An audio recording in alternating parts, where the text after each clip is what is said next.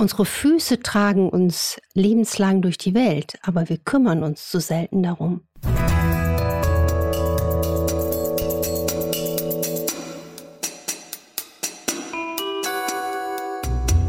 Dr. Anne Fleck, Gesundheit und Ernährung mit Brigitte.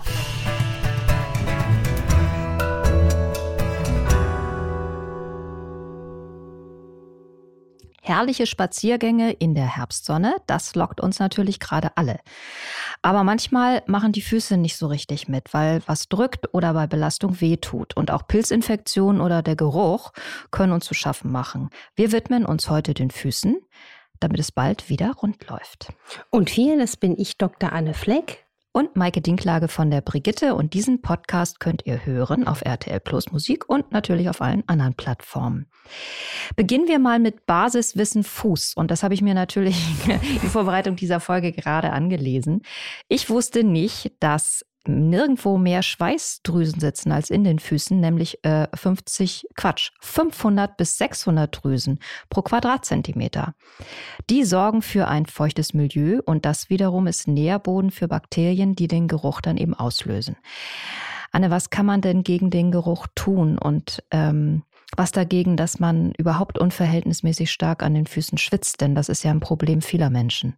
Da kommen viele Dinge zusammen. Zum einen natürlich die individuelle Disposition zu schwitzen. Also ich schwitze zum Beispiel sehr, sehr wenig und bin eine Frostbeule auch an den Füßen.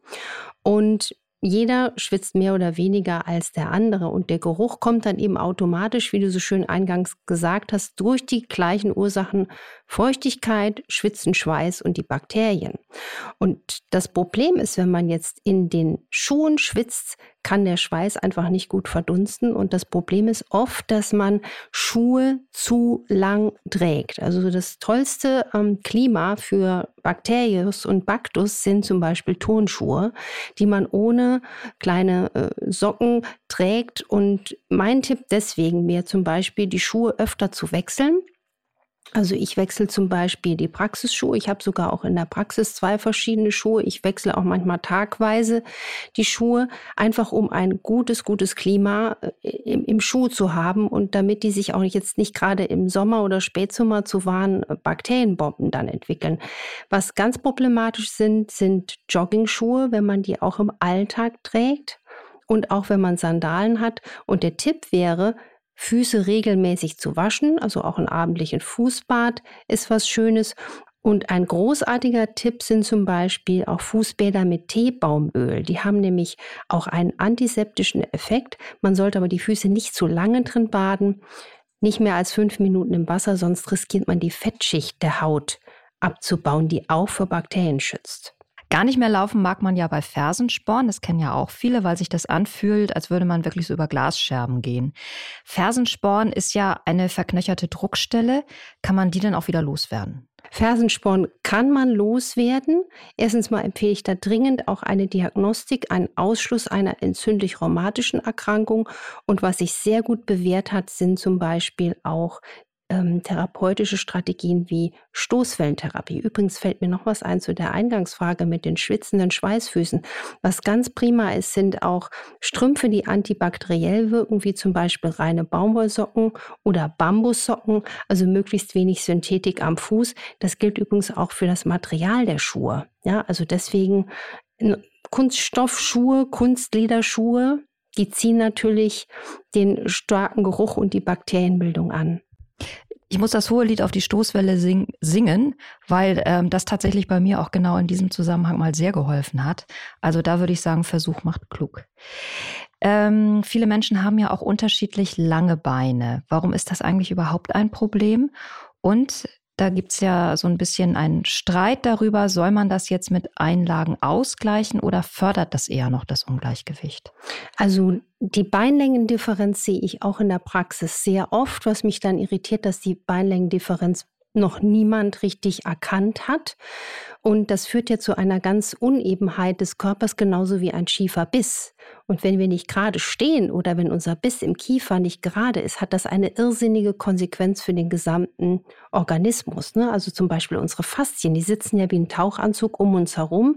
Wenn das also durch eine äh, Längendifferenz der Beine oder einen schiefen Biss irritiert wird, hat das eine riesige Konsequenz. Ich wünsche mir viel mehr Forschung in der Faszienforschung. Deswegen bin ich schon dafür, dass man diese Differenz konsequent ausgleicht und auch dafür sorgt, dass man eine möglichst gute Haltung hat. Gibt ja ein hohes Lied, was gesungen wird auf die Barfußschuhe und überhaupt auf vieles Barfußlaufen. Findest du das gut für die Füße? Also ich glaube, barfuß gehen, zum Beispiel auch gehen in der freien Natur, Earthing, wie man nennt, hat ja sogar ähm, aus Erfahrung und aus kleinen Studien einen gesunden Effekt.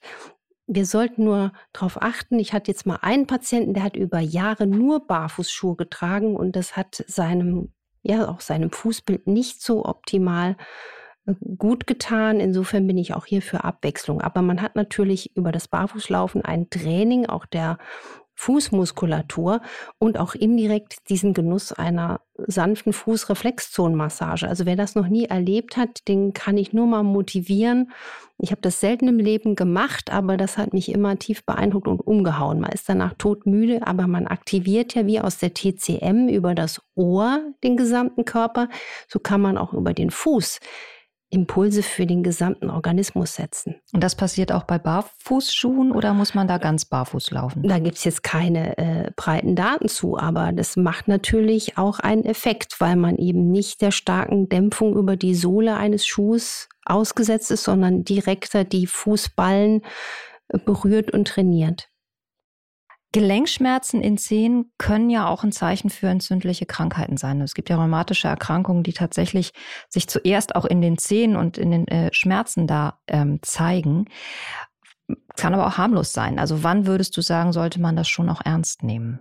Schmerzen in den Zehen sollte man unbedingt ernst nehmen, vor allen Dingen, wenn sie sich nachts ankündigen, denn der Entzündungsschmerz ist immer nachts. Hier sollte man über Hausarzt oder Facharztpraxen eine entzündlich-rheumatische Krankheit ausschließen. Die macht man gängigerweise über Blutdiagnostik. Da gibt es also die spezifischen Werte.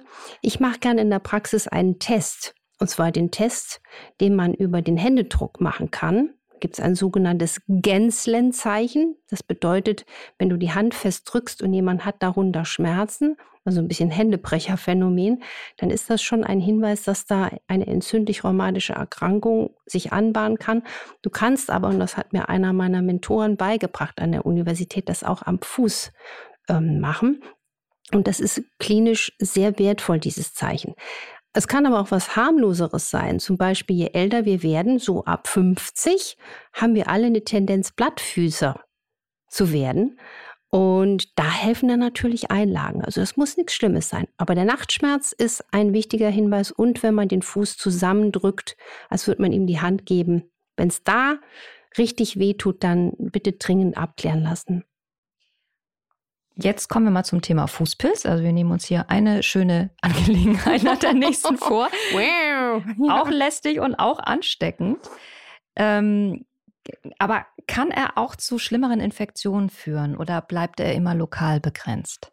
Also der Fußpilz, der ist ja wirklich weit betroffen. Das sehe ich auch in der Praxis. Also drei bis 15 Prozent der Bevölkerung, sagt man. Ich denke, manchmal ist es sogar noch weiter verbreitet. Auch hier wäre mein dringender Appell, Vorbeugen ist die beste Medizin. Ja, also, dass man wirklich zum Beispiel in öffentlichen Bädern mit den Badeschlappen rumrennt, jetzt nicht im Hotelzimmer, wo Teppich ist, barfuß läuft.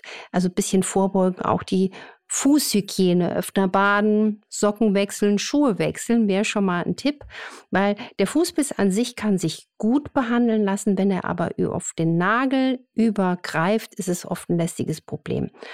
Ganz, ganz selten breitet sich die Infektion aber auch auf die Hände aus. Und das ist aber eher selten.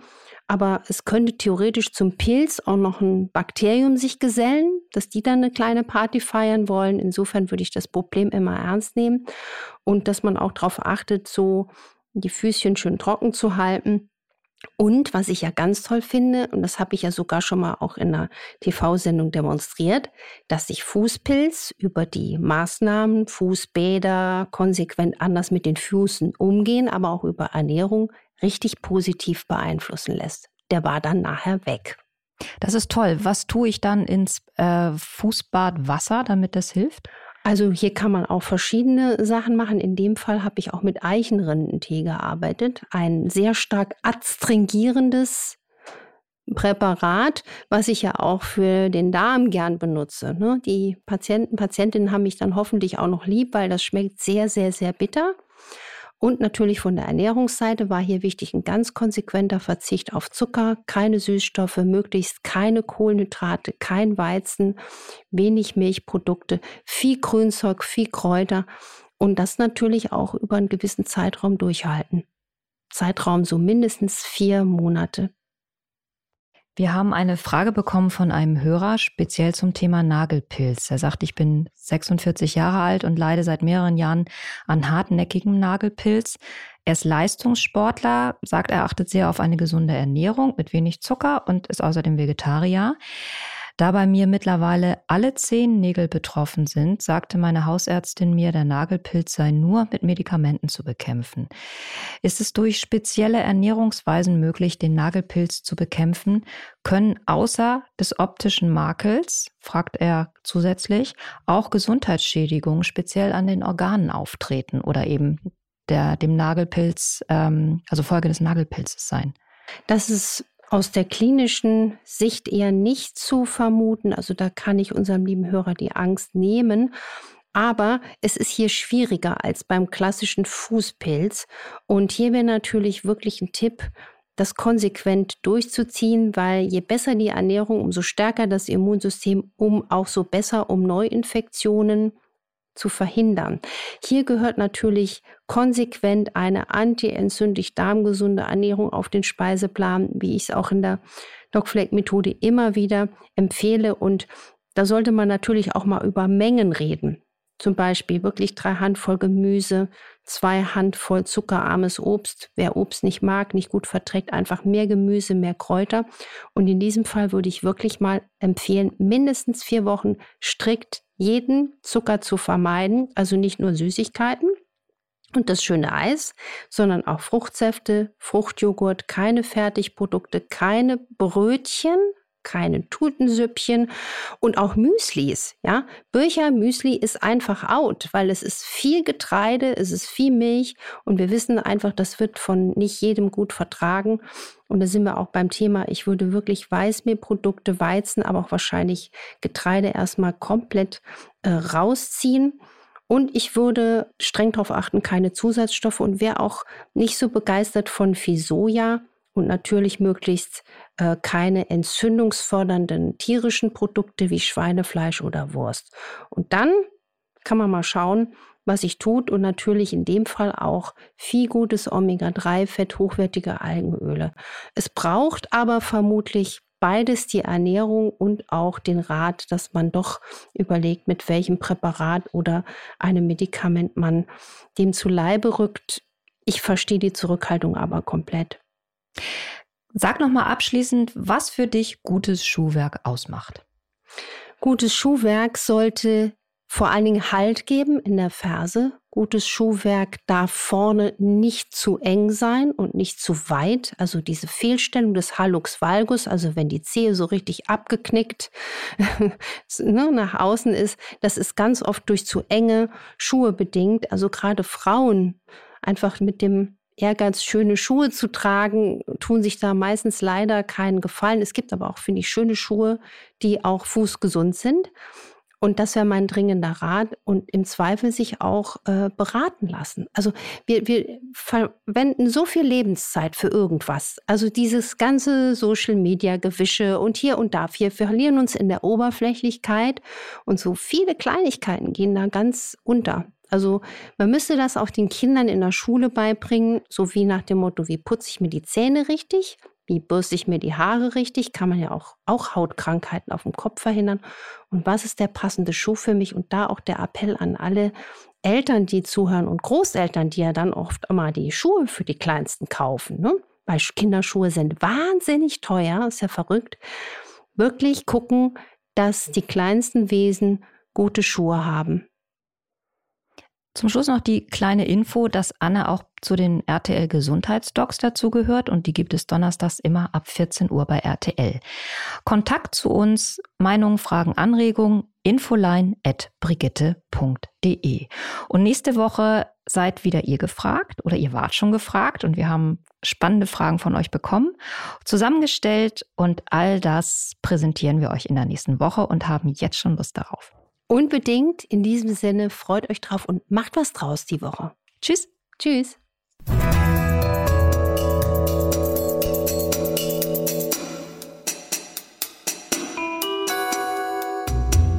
Dr. Anne Fleck, Gesundheit und Ernährung mit Brigitte.